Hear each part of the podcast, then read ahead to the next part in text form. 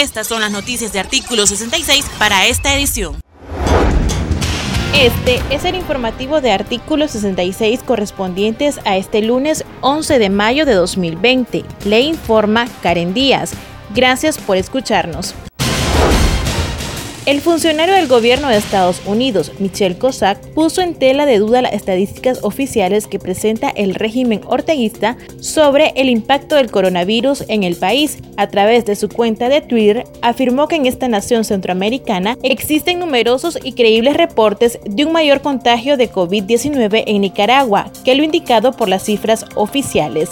El subsecretario interino de la Oficina de Asuntos del Hemisferio Occidental del Departamento de Estado de los Estados Unidos llama a Daniel Ortega a ajustarse a la realidad que viven los nicaragüenses, a cumplir las obligaciones de su mandato y proteger al pueblo de Nicaragua.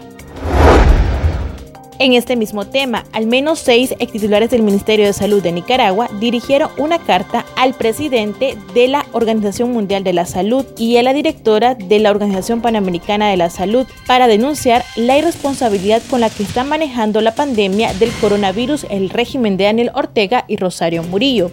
En la misiva, los exfuncionarios señalan que están preocupados por la magnitud que está alcanzando la pandemia del COVID-19 y su inminente agravamiento por la carencia de acciones del gobierno presidido por el señor Daniel Ortega Saavedra. A la vez, destacaron que el personal de salud que atiende a pacientes con coronavirus han estado trabajando sin la protección necesaria y suficiente.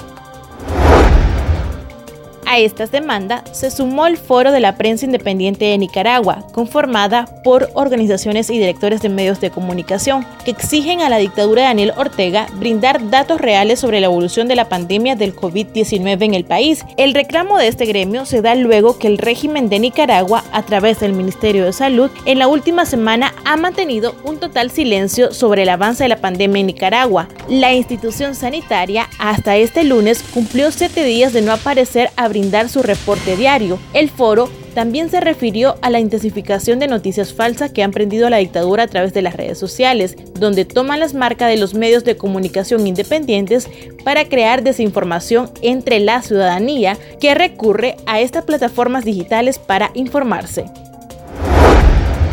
En otro tema, siete días después de la aplicación de sanciones por parte del Consejo de la Unión Europea y del Reino Unido a seis funcionarios del círculo orteguista, la vicepresidenta y vocera gubernamental de Nicaragua, Rosario Murillo, reaccionó molesta y las catalogó como ataques de histeria y epilepsia mental, de unos cuantos que no tienen mucho que hacer. Por otro lado, la primera dama cuestionó a las diferentes organizaciones nacionales e internacionales que han exigido al régimen orteguista transparencia en cuanto a la situación del COVID-19. Murillo aseguró que su administración ha sido reconocida por el modelo presencial y se abalanzó en contra de los nicaragüenses que han denunciado la muerte de familiares a causa del coronavirus, de esos casos que el Ministerio de Salud desatiende y ordena el diagnóstico muerte por neumonía.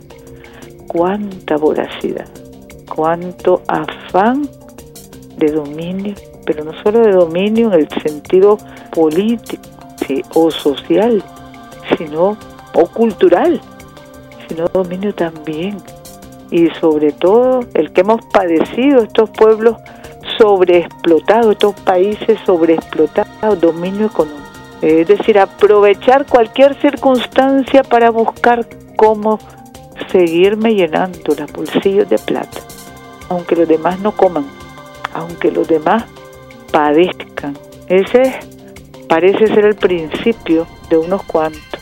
Es que esos son como ataques de histeria, como ataques de una epilepsia cultural y mental que afecta a algunos, sobre todo cuando no tienen mucho que hacer.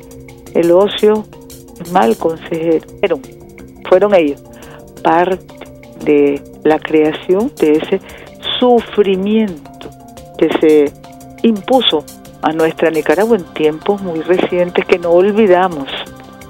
Ni pudieron ni podrán. Estas han sido las noticias de artículo 66. Para ampliar estas y otras informaciones visite nuestro sitio web www.articulo66.com. Síganos en Facebook, Twitter e Instagram. Recuerde suscribirse a nuestro canal en YouTube. Le informó Karen Díaz.